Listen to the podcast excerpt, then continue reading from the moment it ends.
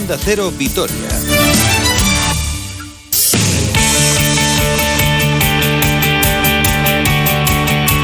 Hola, ¿qué tal? Saludos y muy buenas tardes. Una hora 46 minutos 47 segundos de este viernes 12 de febrero de 2021. Tiempo para el deporte aquí en Onda Cero Vitoria en un fin de semana que deportivamente se presenta apasionante con la Copa del Rey que comenzó ayer en Madrid y con ese duelo mañana entre el Barcelona y el Deportivo Alavés. Acaba de comparecer el Pitu Abelardo y ya les eh, adelanto que ha dicho que va con todo y que no se va a guardar nada para la cita de mañana frente a la escuadra de Ronald Kuman que llega de perder. 2-0 en el Sánchez Pizjuán, un Ronald Kuman que por cierto se ha deshecho en halagos hacia el Pitu Abelardo, que han ido de vuelta a la ciudad condal por parte del técnico asturiano, que guarda un magnífico recuerdo del entrenador holandés con el que coincidió un año como eh, futbolista. Enseguida escuchamos al eh, técnico Babazorro, pero antes comenzamos hablando de la cita que comenzaba ayer en Madrid, la Copa del Rey de momento sin sorpresas. Ganó el Real Madrid 85-74 a Valencia Basket con dos espectaculares Deck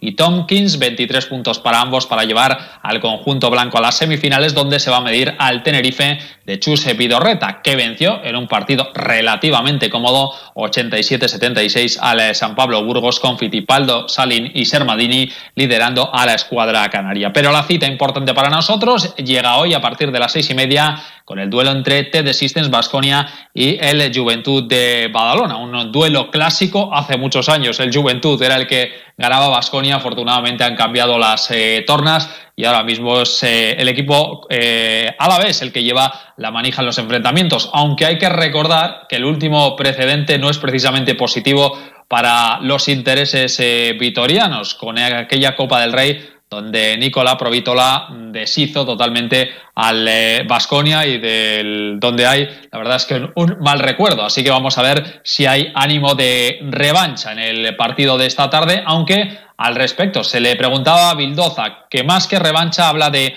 orgullo, esa es la palabra, orgullo para eh, poder tratar de deshacerse esta tarde del conjunto catalán.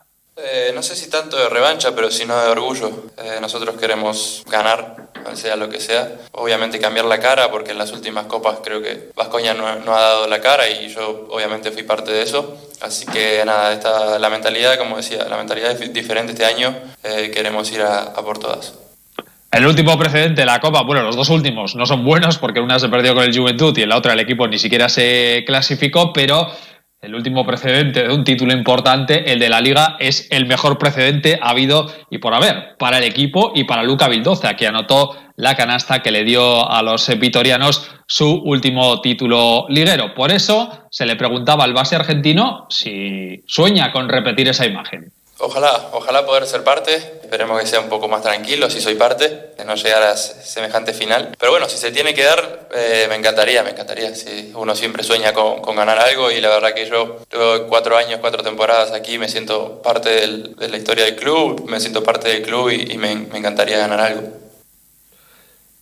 Bildoza, que va a ser una de las claves de Basconia, la otra es Dusko, desde luego, desde la llegada del Montenegrino esta etapa al frente del equipo, todo ha ido a pedir de boca. Cogió un equipo que estaba totalmente deshilachado, lo hizo campeón de liga y ahora las sensaciones con las que llega a este torneo del Cabo a Madrid son muy buenas. Después habrá que refrendarlo, que si esta tarde se pierde, pues todo esto se irá al traste. Pero Luca Vildoza tiene muy claro quién es el líder de este equipo, se llama Dusko Ivanovic y así le ha visto esta semana.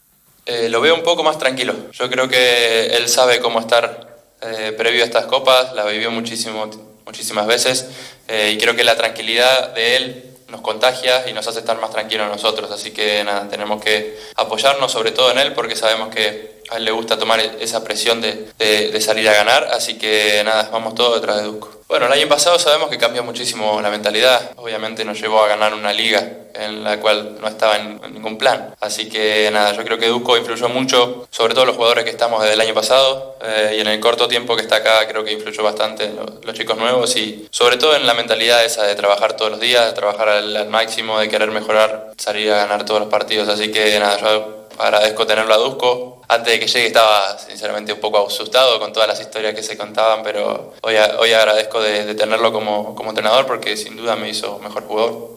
Bueno, es curioso ¿eh? lo que se repite en muchos casos con Dusko Ivanovic, que es un entrenador durísimo, pero te hace mejorar. Y eso es eh, clave y eso lo ha demostrado en este club en sus diferentes etapas. Quien nos hace mejorar, como siempre, con sus comentarios es el gran Nacho Mendaza, arroba meloncesto. ¿Qué tal, Nacho? Muy buenas. Hola, muy buenas, Robert. ¿Qué tal? ¿Qué tal estás? ¿Cómo estás? ¿Qué sensaciones tienes de aquí a tres horas, bueno, a cuatro horitas y media más o menos? Bueno, yo creo que ya, a mí por lo menos ya me empieza el hormigueo.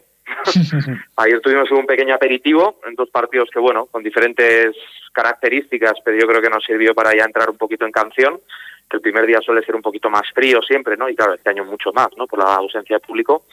Pero sí que es verdad que, que ya cuando se acerca el horario ya empiezas a, bueno, a sentir cosas especiales, ¿no? Porque la Copa, independientemente de, de dónde se juegue y cómo se juegue, que este año ya, insisto, bueno, y sobre todo sabemos, ¿no? Que es un, es un escenario muy poco habitual, siempre tiene algo diferente.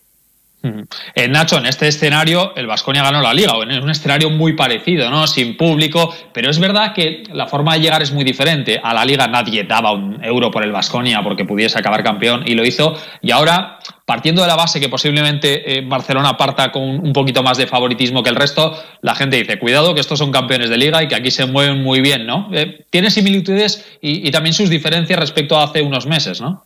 Sí, sí, sí, desde luego. Obviamente, bueno, normalmente en las copas, en las copas del Rey Vasconia, independientemente de cómo llegue, cuando llega, eh, siempre suele estar en las en las listas de favoritos, ¿no? De una manera más o menos eh, o con, con, letras más o menos grandes, ¿no? Porque es un equipo que tradicionalmente ha rendido muy bien en esos torneos y más conduzco, ¿no? Con lo cual eso ya lo tienes como premisa. Si a eso le añade lo que comentas, ¿no? Que, el, que la estructura del torneo y el contexto en el que se va a jugar eh, es la segunda vez que se hace en modelo burbuja y el único campeón que hay en ese tipo de torneos es el Vasconia, pues bueno, yo creo que hay que ser muy atrevido ¿no? para, para sacar de la ecuación de posibles candidatos al Vasconia.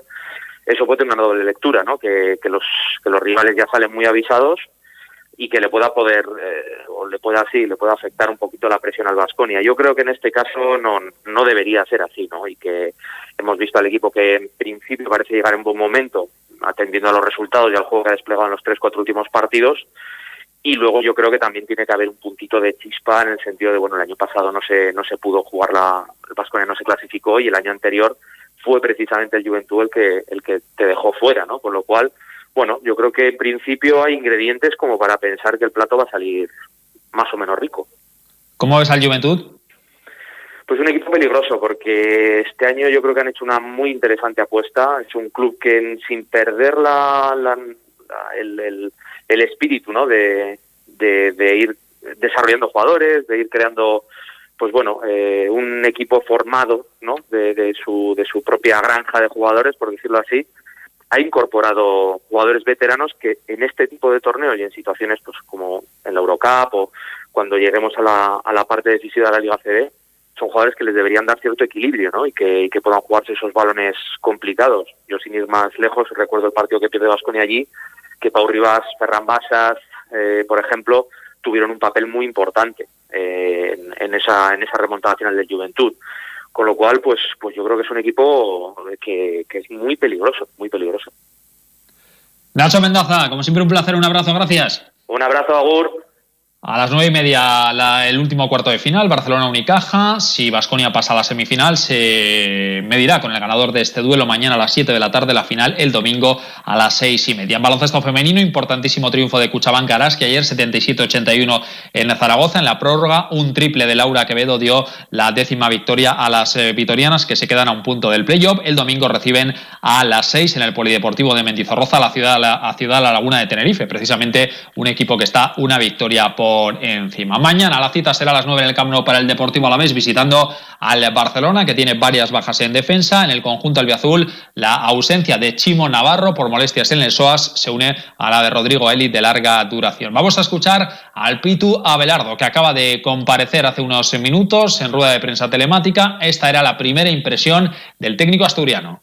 Bueno, a ver, la situación en la que estamos no, no estamos para, para nada, ni mucho menos. Vamos con, a jugar un partido muy ilusionados, sabiendo la enorme dificultad que tiene jugar contra el Barça. Creo que además nos lo encontramos en el mejor momento, no olvidándonos del partido del otro día contra el Sevilla, que creo que un Abelardo que un Abelardo al que se le preguntaba si el hecho de jugar contra un equipo teóricamente tan superior como es eh, la escuadra culé le va a hacer pensar en un 11 o va a pensar en otros partidos contra rivales directos y no pensar en el duelo de mañana. Abelardo tiene muy claro que esa afirmación no es así. Pero lo que te puedo decir que sí que es un partido muy importante. No estoy de acuerdo contigo en que no es tan importante. Son tres puntos igual. Es un partido muy importante. Nunca sabes dónde vas a conseguir los puntos. Mira, en la primera vuelta la Alavés ganó en el campo, en Valdebebas. Yo creo que mañana no podemos renunciar a nada. Yo pensar en hacer un equipo por dar descanso, te puedo asegurar que mañana sacaré el mejor equipo para intentar ganar al Barça. No, no voy a pensar en el siguiente partido la Real, o Sasuna, o Betis, no bueno, pues vamos a ver si se repite la historia, porque como bien dice Abelardo, el equipo ganó en el Valdebebas y sacó un empate contra el Barcelona con un futbolista menos durante más de, media hora. También es verdad que eso era con otro entrenador como Pablo Machín, pero ahora la dinámica es bastante positiva. Se le ha preguntado sobre la figura de Ronald Koeman, ¿se conocen bien? Bueno, a ver, yo con Ronald coincidí un año, mi primer año en el Barça, joder, no puedo decir palabras nada más que de agradecimiento de él, porque además eh, eh, se portó muy bien conmigo. Me acuerdo que al final de los entrenamientos, incluso alguna vez se quedaba conmigo a golpear en largo, que él tenía un golpeo de balón espectacular. ¿no? Una persona excelente, muy humilde y que ahora creo que está haciendo un trabajo grandísimo en el Barça. Y también acaba de hablar Ronald Koeman. Esto ha dicho del partido del Alavés. El partido de mañana es más importante que queda martes, porque ya hemos dicho varias veces que vamos partido a partido y bueno, queremos seguir nuestra buena racha en la liga por otro, otro partido ganando. Yo creo que es importante sobre todo para afrontar el partido de martes.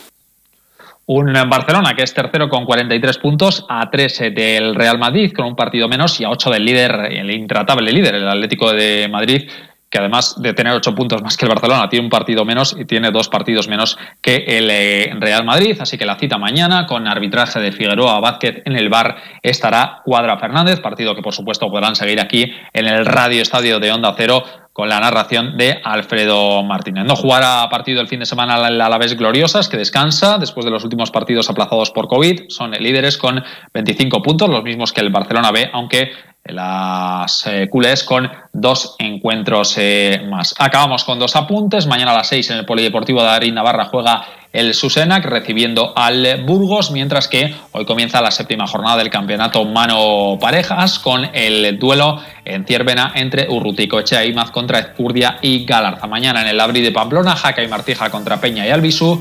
El domingo en el Adarraga de Logroño, La Izola y Rezusta contra el Ezcano y Zabaleta. Cerrará la jornada el lunes en Idiazábal, Altuna tercero y Mariez Currena contra Artola y Aranguren. Aquí lo dejamos, fin de semana con muchísimo deporte, con la Copa del Rey, insisto, hoy a partir de las seis y media ese duelo entre el Basconia y el eh, Juventud, mañana la cita, esperemos que la semifinal eh, con el Basconia a partir de las 7 de la tarde y la cita en el Camp Nou entre el Barcelona y la vez a partir de las 9 de la noche. Lo podrán seguir todo aquí en el Radio Estadio donde Cero, los protagonistas por la noche en el Transistor con Aitor Gómez. Disfruten del fin de semana hasta el lunes. Adiós.